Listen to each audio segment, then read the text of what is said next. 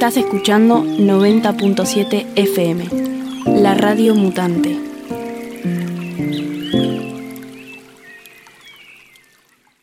Bueno, como habitualmente hacemos, a las 11 de la mañana tenemos una entrevista con un referente o una referente de la cuestión ribereña, costera, eh, que a nosotros nos, involucra mucho, a esta radio en particular. Estamos en la 90.7, la radio mutante, eh, aquí directamente para toda la franja costera sur.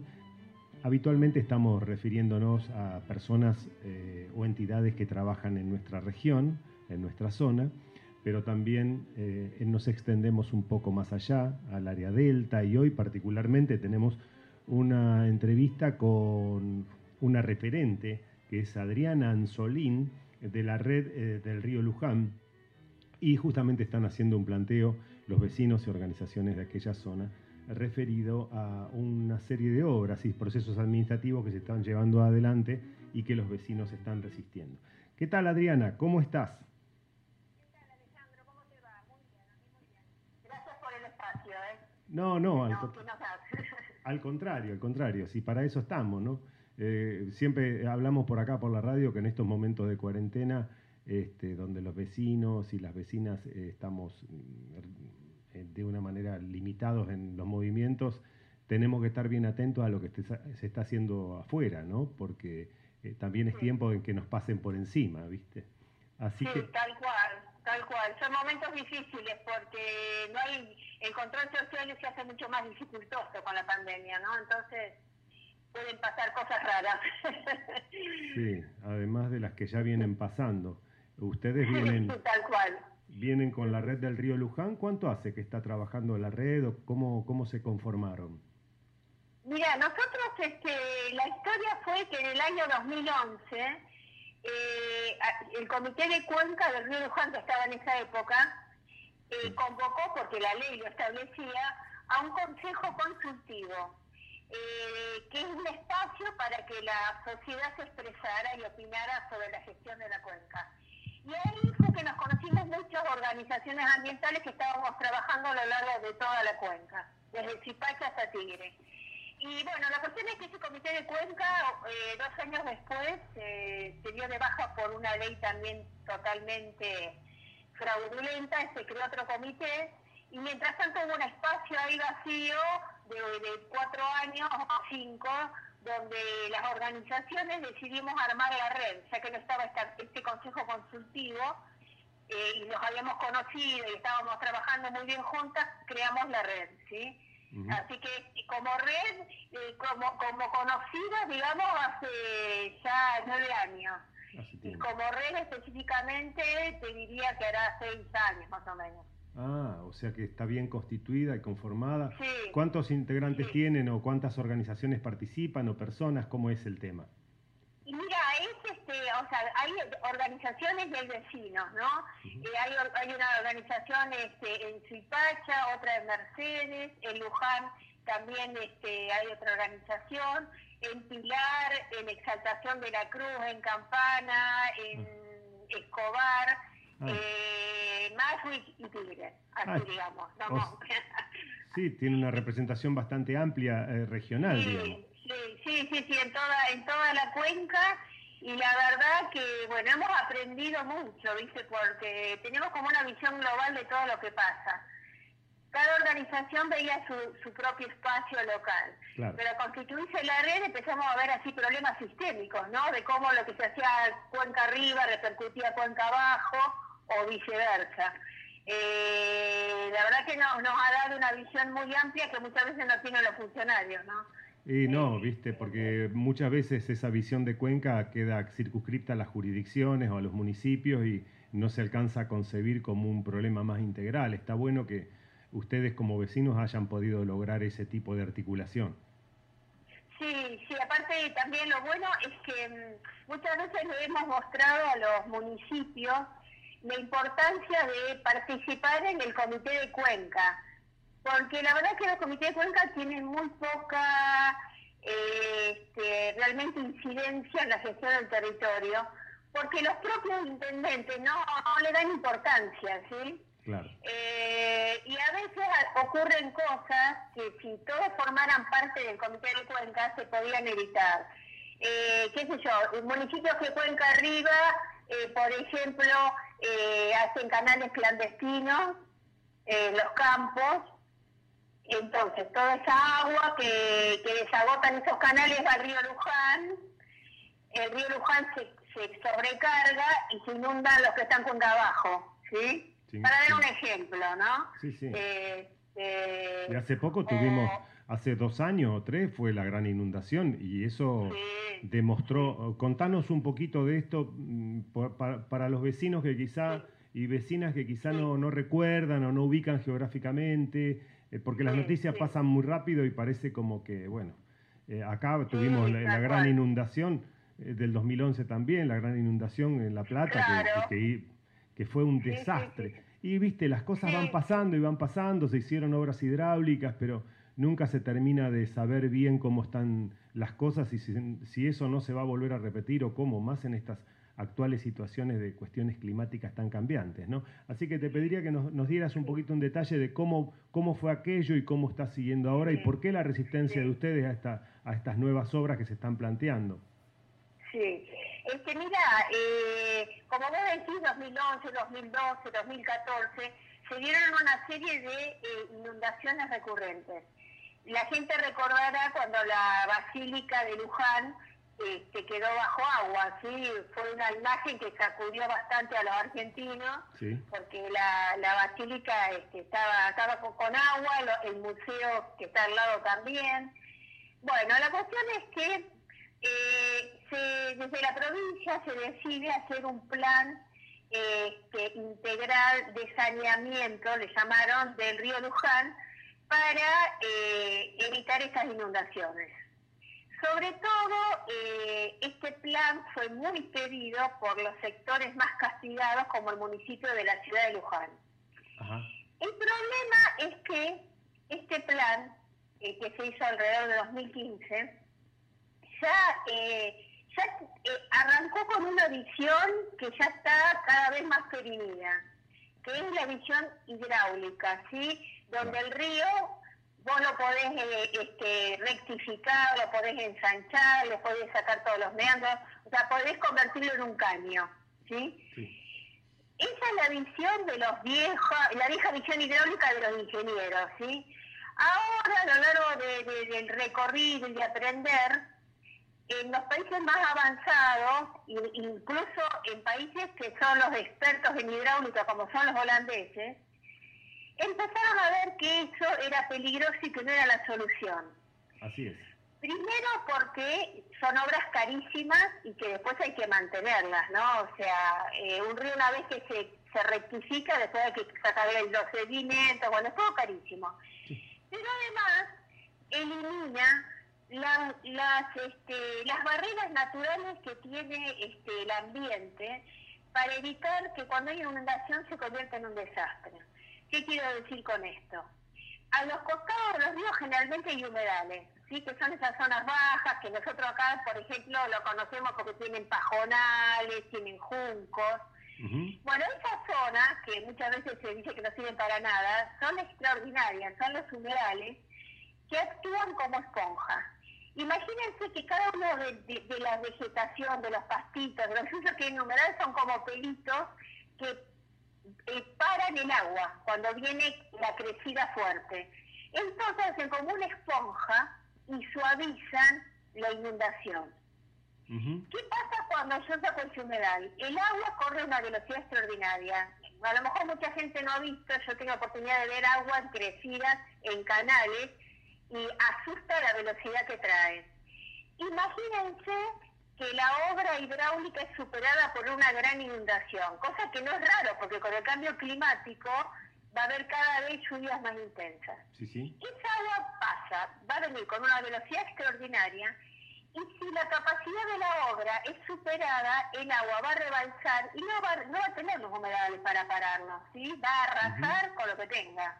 ¿sí? que por lo general pasa eh, así. Exactamente, entonces, en Holanda en este momento están recuperando los humedales a un costo millonario de uno de los ríos principales que ellos tienen este, porque han encontrado que es la mejor manera de, resolver el tema de las inundaciones. Ellos están en una situación muy grave, imagínense que ellos han recuperado tierra al mar, y con el cambio climático el mar, el nivel va a subir, o sea, ellos se están preparando realmente. Y han visto que tienen que volver para atrás. Han, venido acá a la Argentina, yo he estado en charlas que han dado y, dicen, por favor cuiden los humedales que tienen ustedes todavía. Y nosotros no escuchamos, ¿sí? pero además, eh, pero además de, digamos, de que está como perimida esta cuestión hidráulica, acá hay un problema que es gravísimo y es que estas obras vienen a remediar eh, o tratar de remediar soluciones, eh, eh, causas que en definitiva siguen estando. ¿A qué me refiero con esto? muchos de los humedales han sido rellenados, ¿sí? ¿Rellenados para qué? Para hacer barrios privados. Acá en la Puerta de Luján es impresionante, hay 10.000 hectáreas de humedales rellenados, al menos, ¿eh? Entonces, ¿qué pasa? hay algunos barrios en particular, no todos, pero que han, se han construido encima prácticamente del río. Han rellenado humedales, han levantado el nivel, entonces cuando el, río llega a estos lugares se encuentra con un embudo, ¿sí? Así es. Entonces, ¿qué pasa? Se acumula agua, eh, agua arriba del barrio, ¿sí? Los barrios están protegidos porque hacen murallas enormes, ¿sí? Pero inundan a todos los vecinos de los alrededores. Claro. Pero para agravar más esta situación, ¿sí? estos barrios, muchísimos, son ilegales. ¿sí? Así, lo digo con todas las letras. Nosotros tenemos un barrio que ocupó 600 hectáreas que son públicas, ¿sí? porque la mayor parte de estos humedales pertenecen al cauce del río. Así es. Y el cauce del río es público. ¿sí? Nosotros, eh, en el río Luján, uno de los pocos ríos, ¿sí?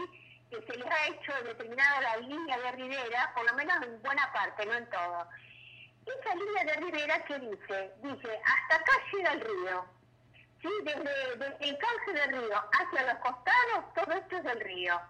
Bueno, se hizo la línea de ribera, era un año más o menos, y quedó clarísimo que uno de estos barrios, que se llama San Sebastián, 600 hectáreas son de todos, de todos nosotros, y ellos hicieron un barrio, ¿sí?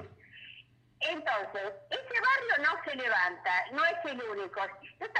Entendemos que es imposible a esta altura levantar todos los barrios, pero lo que sí pedimos es que hay barrios que son particularmente dañosos que tienen que recomponer el daño que han hecho, ¿sí? Porque si no, si seguimos rellenando humedales, dentro de cinco años otra vez vamos a tener que ensanchar el río para que corra el agua, ¿se entiende? Claro, claro, sí, sí. Es una locura, o sea, hay un, puñado de gente que hizo un montón de dinero rellenando humedales y ahora las obras no las pagan ellos, ¿quiénes las pagan? Los bonaerenses, ¿sí? Tal cual. Tal cual, pero los negocios inmobiliarios, perdóname que te interrumpa, Adriana, los, negocios los negocios inmobiliarios que se han hecho en tu zona, son verdaderamente escandalosos. Uno los ve ya sea pasando con un avión o mirando una imagen satelital y se ha modificado prácticamente todo. Eh, yo invito a que el que tenga la posibilidad eh, lo vea por internet, porque verdaderamente la cuenca del río Luján es un escándalo. Y, toda la, bueno, desde allí creo que hasta Campana y si no un poco más, este, eh, toda esa toda esa zona. Tigre, San Fernando, Escobar, Pilar. Eh, yo los invito a que entren en la página de la Fundación Humedales, que hay un video, eh, que yo, eh, yo formo parte de un programa que se llama Corredor Azul dentro de esta fundación, de la Fundación Humedales, y hicimos una, una grabación con un dron, filmamos en la zona de Tigre, para que ahí la gente va a tomar noción de lo que se hizo en el ambiente. Uno levanta el dron y ve a todo alrededor, se ven hectáreas y hectáreas de, estos barrios, llenos, llenos de estos barrios en humedales. ¿sí? Por eso digo, son como mínimo 10.000 hectáreas. Entonces, por un lado tenemos que todos los bonaerenses vamos a poner plata para arreglar algo que, lo generaron unas pocas personas que además hicieron un montón de dinero. Sí. Los canales clandestinos, nadie los toca. Nosotros tenemos filmaciones de un compañero de Luján que ha recorrido su zona y hay cientos de canales en los campos que lo que hacen es desagotar los humedales que antes se dejaban. Si antes la gente no sacaba los humedales, ahora los desagotan y los mandan al río. Entonces no, no hay río que aguante así. No, y, y, decime, esa, esas, esas, esas zonas drenadas que vos mencionaste, eh, ¿qué tipo de producción tienen actualmente? ¿Para qué las drenan? Básicamente es para agricultura, ¿sí? Nosotros tenemos el río Luján, en la cuenca del Plata es el río más contaminado con glifosato, porque es toda una ah. cuenca, la parte, la cuenca alta y media sobre todo son eh, agrícolas, ¿no? Y entonces, eso no se, eso queda. Lo hemos, eh, este compañero de Luján lo ha denunciado millones de veces, ha llegado a gente de la autoridad del agua a mostrárselo y los canales siguen, los barrios siguen. Entonces, eh, la solución es destruir un, río porque eh, las obras que están previstas son ensanchar eh, los puentes, y con eso estábamos de acuerdo, porque los puentes son embudos que ha construido el hombre, entonces se van a ensanchar varios puentes, sí. pero eh, se va además a rectificar y ensanchar casi 50 kilómetros del río. El río tiene 130 kilómetros, o sea que más de un tercio lo convertimos en un canal. Ah, es un desaguadero, un desagüe directamente. Es un desastre, aparte ya lo vimos, vimos en el Reconquista lo que pasa, o sea, eh, eh, lamentablemente en la provincia de Buenos Aires vemos que van avanzando eh, con las rectificaciones de los ríos, ¿sí? Como soluciones. Es más, acá se ha evitado por la lucha de, ambientalistas que se entuben arroyos, ¿sí? Claro. O sea, es como si porque lo entubamos no, no vemos el problema, el problema sigue estando, ¿sí? entonces, tenemos que empezar, realmente es una lucha tremenda que tenemos porque hay que cambiar el, un paradigma ¿no? de, los ingenieros hidráulicos. Tal cual. Eh, algunos están viéndolo, sí, pero muy lentamente. Eh, y otra cosa, bueno, que quería comentarte que hace también más terrible esta obra, es que eh, la ley establece que cuando se hacen estas obras de envergadura, se hace una evaluación de impacto ambiental de la obra. Y dentro del proceso de evaluación de impacto ambiental se debe hacer una consulta o audiencia pública. Sí. Ahí se invita a la población a que se interioricen, también días previos la información tiene que estar disponible de la obra, si la gente puede leer de qué se trata, y el día de la consulta o audiencia la gente va y expone su, su opinión. Sí. Bueno, eh, la gente de la dirección de hidráulica fue vergonzoso lo que hizo, porque la verdad es que otra palabra no cabe.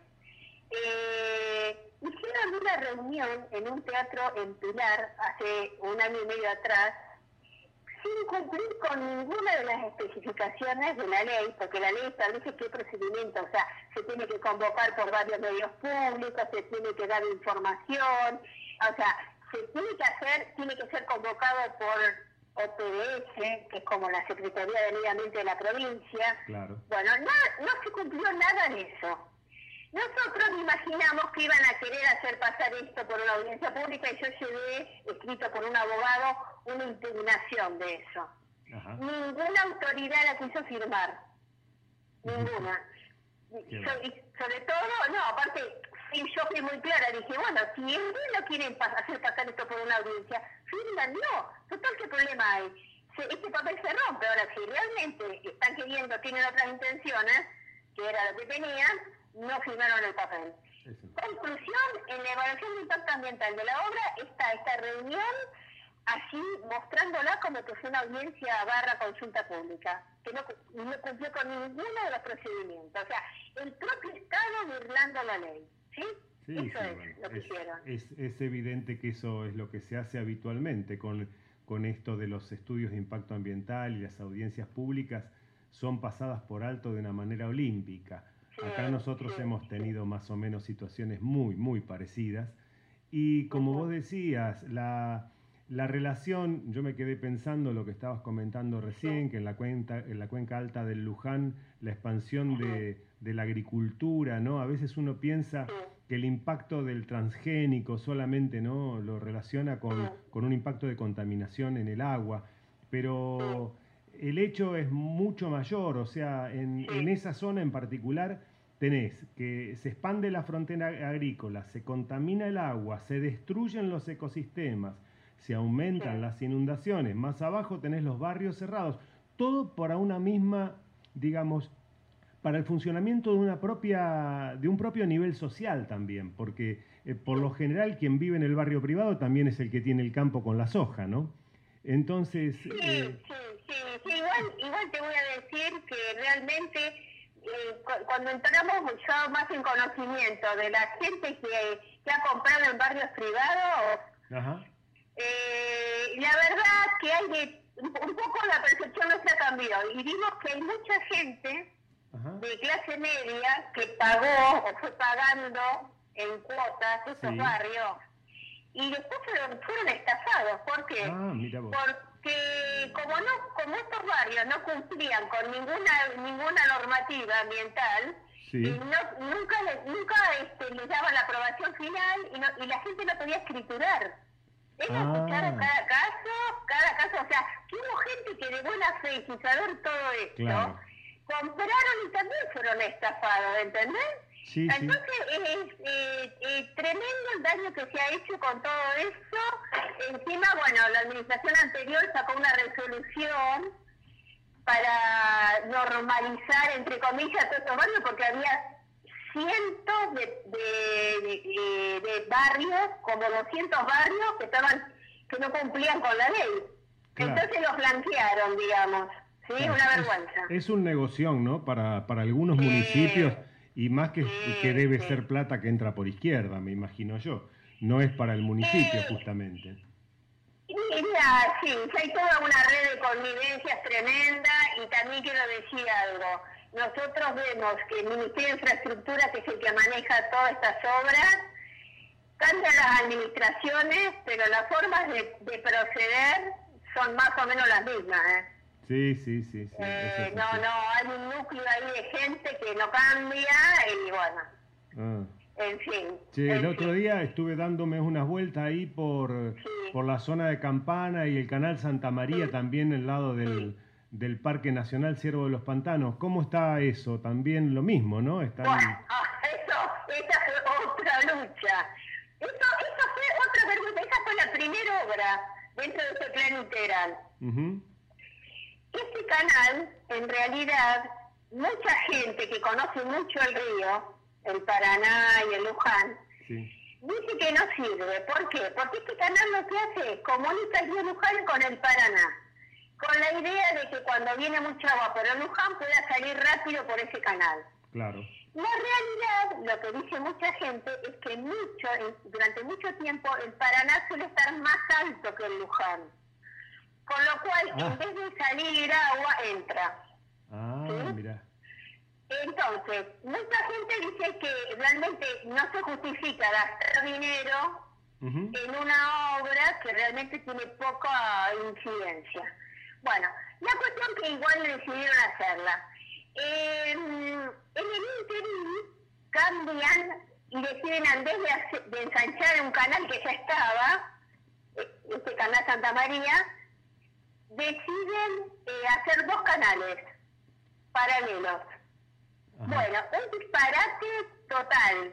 Pero que ahora... hidráulico, lo ambiental. Esto fue hace dos años atrás. Ah, está bien, está bien. Eh, casualmente, haciendo esos dos canales, a un señor le quedaba, que tiene tierras ahí, que quiere hacer un barrio náutico, le quedaban dobles amarras de cada lado, ¿se entiende? se armó un lío, eh, nosotros nos movimos, la verdad, muchísimo. Eh, yo este, incluso eh, pedía a, realmente Parques Nacionales hizo una evaluación de la obra desastrosa, por suerte logramos que se publicara esa obra. Bueno, raíz de, de nuestra presión y también no sé de qué otras cosas, la verdad, pero nosotros decidimos, se decidió volver a la idea original, ensanchar el canal, en vez de hacer dos. Igual esta obra, digamos, no, no sirve, hubo varios inconvenientes durante su, su realización, por ejemplo, las, máquinas pasaron por encima de un sitio que era histórico, un puesto de estancia. Eh, bueno, eh, hubo problemas con los barros que se sacan porque esos barros están contaminados. O sea, es, eh, ya de por sí las obras no son, estamos en contra de las obras y después cuando se implementan en sí las obras, después también se cometen errores, no se controla. El negocio por el negocio en sí, ¿no? Sí, sí, y bueno, y nosotros acá en Campana tenemos un gran negocio que se concretó hace, se concretó en diciembre, también fue una lucha tremenda, eh, es un sitio que se llama Tajiber. En el Tajiber, En Campana, sí. que está al lado del Parque Nacional, Ciervo de los Pantanos. Así es. Bueno, esa zona era de uso rural y el municipio la, eh, a, través de desconocer una ordenanza de protección de humedales que logramos eh, lograron los vecinos por humedal que son integrantes de la red. Esa zona estaba protegida, bueno, no le importó nada. Cambiaron la significación, la convirtieron en industrial, con lo cual ahora, el día de mañana, si quiere venir una fábrica con humo, con ruido, etcétera, etcétera, puede ponerse al lado del parque. sí, sí. sí. sí. Sí, una, una, eh, una locura. Una locura. Sí, y por supuesto, bueno, eh, le comentaba gente que esas tierras, que además están al lado del Paraná, o sea, se puede poner un puerto, o sea, son muy valiosas, al transformarla de rural a industrial, el valor aumenta 10 veces. Mm, mira. ¿Sí? 10 veces. Estamos hablando de 500 hectáreas, ¿sí? O sea que estamos hablando de que cada hectárea pasaría de 10 mil a 100 mil dólares valer. Claro. Hagan la cuenta del negocio que es. Los ojitos le deben haber brillado más de uno, ¿no? a unos cuantos.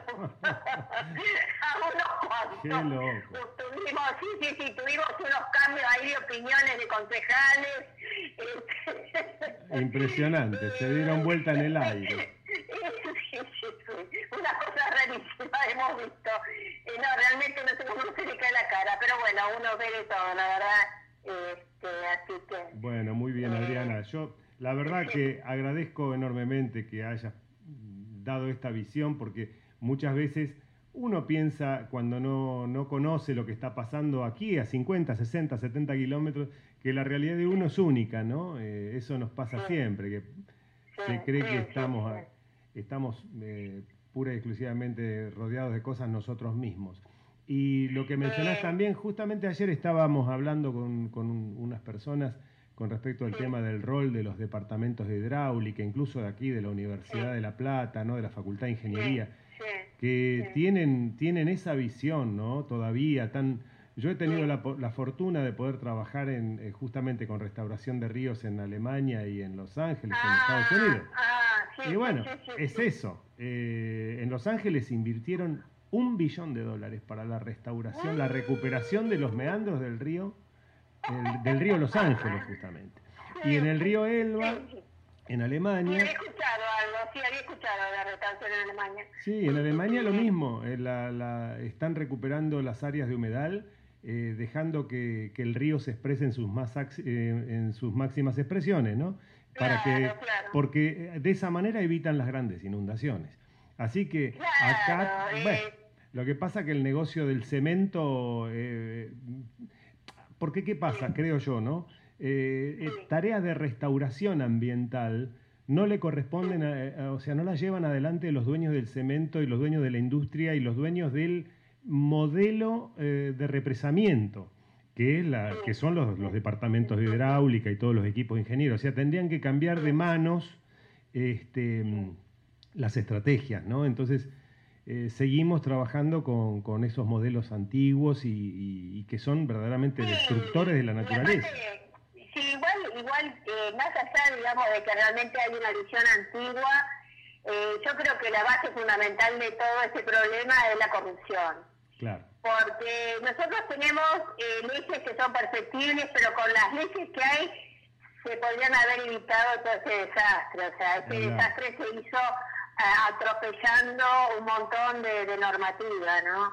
Este, pero bueno, yo creo que mm, esto es una lucha muy dura pero que algunos cambios se empiezan a ver. O sea, por ejemplo, en Entre Ríos, que quisieron avanzar con un barrio que hizo bastante desastre, sí, finalmente lo pararon, el, proyecto Amarra, ¿viste? Lo pararon. Y ahora, en Concepción del Uruguay, los otros días, viste que también pararon un barrio que se quería hacer. Sí, el barrio Urquiza. El barrio Urquiza, sí, Parque Urquiza. o, sí, algo por el estilo, sí. Bueno, eso, eso eh, digamos, eh, da cuenta de que eh, la gente va aprendiendo y, si tienen un poco más de tiempo para reaccionar, este, reaccionan. Nosotros se nos vinieron encima los barrios, ¿sí? Este, pero la lucha nuestra creo que también sirve para que otros estén eh, alertados, ¿no? Y sí, sí. Eh, no, no. Indudablemente, indudablemente a partir de estas luchas es que se ha instalado la temática humedales y estamos todos trabajando, por lo menos los que estamos comprometidos en esto, vos desde la red y desde Wetland también, nosotros también con nuestros grupos acá y con el programa Humedales sin Fronteras, estamos instalando el tema eh, de, de, la necesidad de una ley de humedales, ¿no? que ya pasó dos veces por el Congreso y que eh, ahora lamentablemente... nosotros estamos, bueno, trabajando en un documento para presentarlo, para que sirva de base, para reflotarlo otra vez, ¿no? Porque la verdad que eh, es importante una ley de, de, humedales, ¿no? Eh, y, bueno, creo que, que es muy importante eh, que, que, la gente empiece a participar, porque la verdad que hay una cuestión que acá es esencial, y que yo la he visto hablando con funcionarios y todo. Cuando los funcionarios no ven que a la gente un tema les interese, aprovechan. Y el tema ambiental, aunque la conciencia va creciendo, todavía no es prioritario, ¿sí? Entonces, por eso todavía hacen las cosas que hacen. Obviamente creo que esto va a ir cambiando, pero eh, lo que a mí me preocupa es la velocidad de destrucción ¿no? que hay. Sí, es muy rápido. Eh, y después restaurar eso que se destruye es casi imposible, o sea que no... Ahí está el tema, ¿no? Porque este tipo de obras como la que ustedes mencionan con la red del río Luján y estas obras hidráulicas de 50 kilómetros de extensión, a futuro, ¿cómo se recupera eso cuando nos demos cuenta? bueno, sí, a costos extraordinarios tampoco nunca vuelve a ser lo que fue, ¿no? O sea, Ni hablar. No, no, es imposible. Yo creo que, eh, mira, justo algunos unos 10 días antes de la pandemia, también estaba hablando en una entrevista por radio y decía, ya, ya yéndonos un poco más a lo global, ¿no? Porque esto que pasa en la conca de Río Luján es un ejemplo de, de, millones de ejemplos que están destruyendo el planeta, ¿no? Y, y, justamente hablaba unos días antes este, de, de la pandemia que yo percibo a veces la humanidad como que vamos en un tren a 250 kilómetros por hora, tenemos una pared adelante, no el tren, todos los, este, las lucecitas se están prendiendo de color rojo avisando no que tenemos que frenar. Y me acuerdo que dije, algo me va a frenar, o, vamos parando nosotros o nos va a frenar la naturaleza. No frenó. ¿no? Y no frenó. Flor de freno, fue medio premonitorio. ¿Qué te parece? Este, y nos va a seguir frenando con otras cosas, ¿eh? Y sí, eh, sí, seguramente. Con, con, falta de agua, con inundaciones, con tormentas enormes, eh, no sé, es lamentable. tenemos que reaccionar. Es lamentable, pero es así, la tenemos que padecer todos. Además que el problema es que después no la padecen las que la causan, ¿no? La padecemos todos. Eh, sí, tal cual. Che, Adriana. no te agradezco muchísimo, te agradezco muchísimo que te hayas prestado esta entrevista ahí con la Radio Mutante. Estamos en la 90.7 acá difundiendo ah, todas estas cuestiones. Así que yo te mando un abrazo muy grande y espero verte en cualquier momento, cuando podamos volver a las lides, ¿no? Y que, y que esta, sí, y que esta lucha de la red del río Luján y vos ahí este, tenga el mejor de los éxitos y contá con nosotros para lo que necesiten y toda la red también para que podamos difundir o lo que sea necesario ustedes consideren. Bueno, espectacular y te, agradezco un montón este, el espacio porque la verdad que esto hay que difundirlo porque es muy grave realmente lo, que está pasando. Así que muchas gracias nuevamente, Alejandro. De nada, Adriana, un abrazo grande. Bueno, muy bien. Adiós, chao, chao. Hasta luego. Bueno, continuamos entonces. Continuamos entonces en la 90.7 después de esta entrevista. Ahí vamos, ahí vamos. Un gran aplauso para Adriana. Muy bien, ¿eh? ¿Cómo salió esto? Un poquito de música con Red.